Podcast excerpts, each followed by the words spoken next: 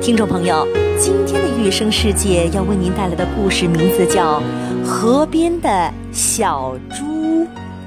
有一天，众多小猪聚集在河边，想要喝河里的水，但是因为河水水流很急，他们彼此只是说说而已，不敢跳下河去。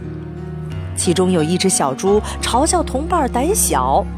为了显示自己比他们勇敢，他壮着胆子跳入河中。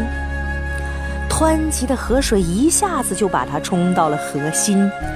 站在河边的小猪对他说：“请不要离开我们，快回来，告诉我们从哪里可以安全下去喝水吧。”被冲走的小猪却回答说：“我想把一封信送到远方去。”回来后，我再告诉你们吧。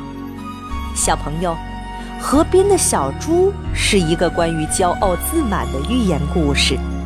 这个故事告诉我们，那些喜欢卖弄自己、自我吹嘘的人，常常给自己招来不幸。